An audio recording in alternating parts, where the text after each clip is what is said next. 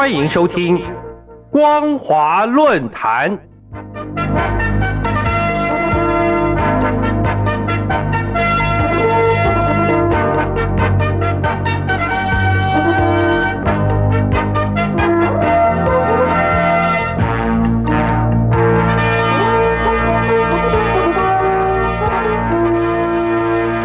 各位听众朋友，您好，欢迎收听光华论坛，我是黄轩。今天的论坛主题是：祝愿大家新年快乐，终日前乾，细替若厉，无咎。各位亲爱的听众朋友，在这新年开春的时候，我们回顾二零二三年的风风雨雨，中美经济大战已经迈入第六年，中美股市价值差距。创下三十八兆美元的新纪录，欧美还继续撤出资金，房地产崩跌，年轻人失业率接近百分之二十，乌俄战争、以巴冲突还看不到和平的曙光，我们实在没有盲目乐观的理由。在这新的一年，我们以易经乾卦的第三爻“君子终日乾乾”。细涕若厉，无咎。来和各位听众朋友共勉，也祝愿大家福暖四季，顺遂安康。我们来回顾中国大陆的经济发展，国家实力增长。从一九七八年十二月的十一届三中全会，邓小平拍板定案，彻底抛弃了以阶级斗争为纲的左的指导思想。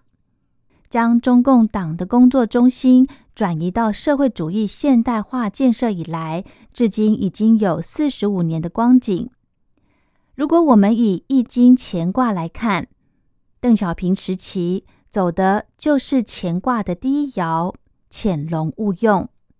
这个意思就是，邓小平希望大家埋头苦干，努力经济发展，切莫强出头。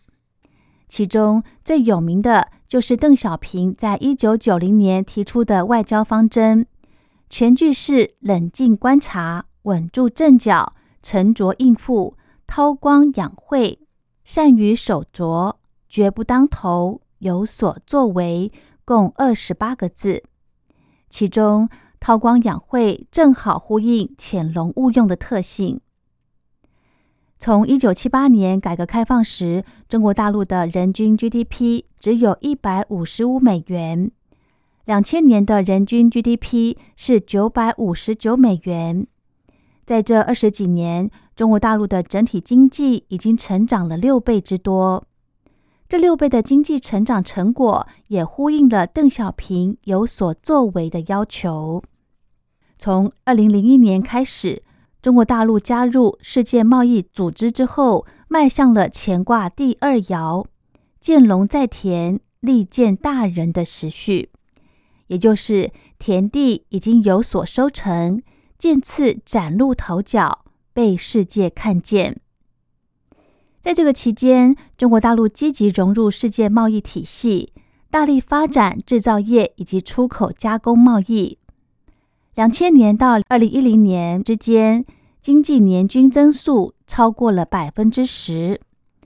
二零一零年，中国大陆 GDP 总量达六万亿美元，超过日本，成为全球第二大经济体。二零一三年，中国大陆超越美国，成为了全球货物贸易的第一大国。但是，习近平自二零一二年出任中国共产党总书记以来，外交方针已经从邓小平强调的韬光养晦、有所作为，更改为具有攻击性的战狼外交。二零一九年，美国总统川普开始向中国大陆发动贸易战争，到现在的二零二四年，还看不到稍有缓和的迹象。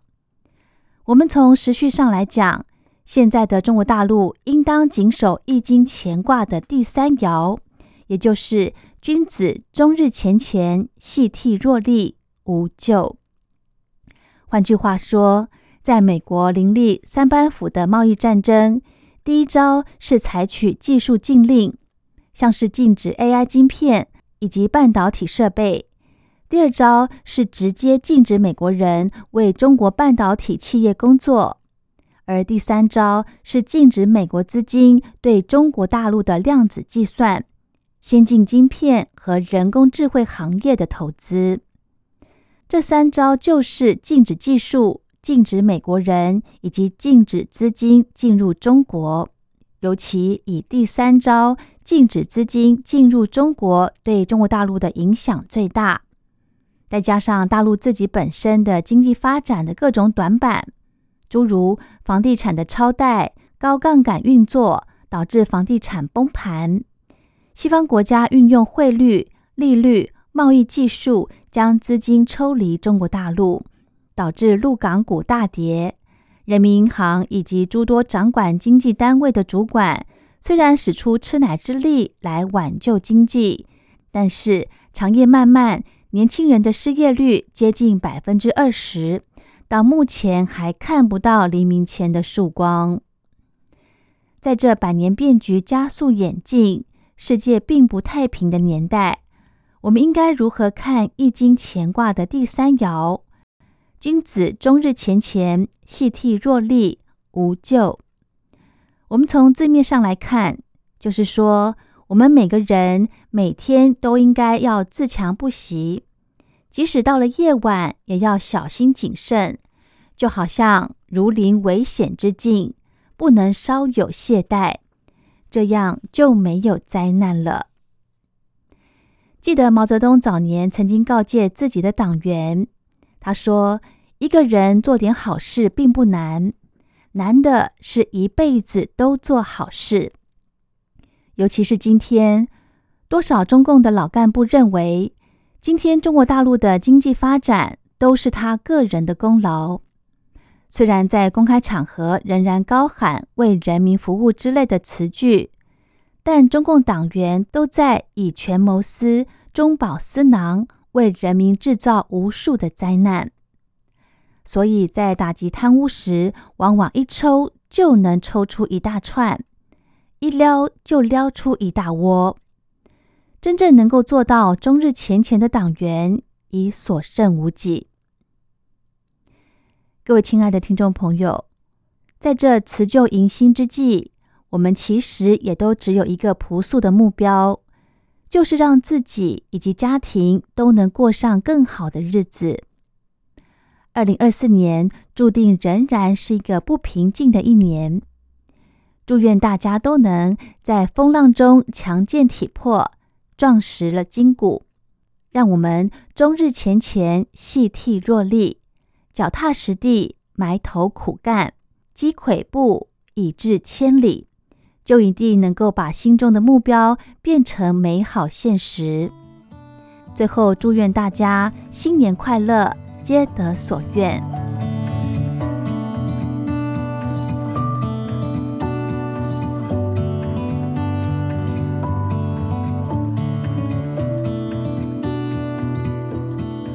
好的，今天的论坛主题是祝愿大家新年快乐，终日前乾，细惕若厉，无救。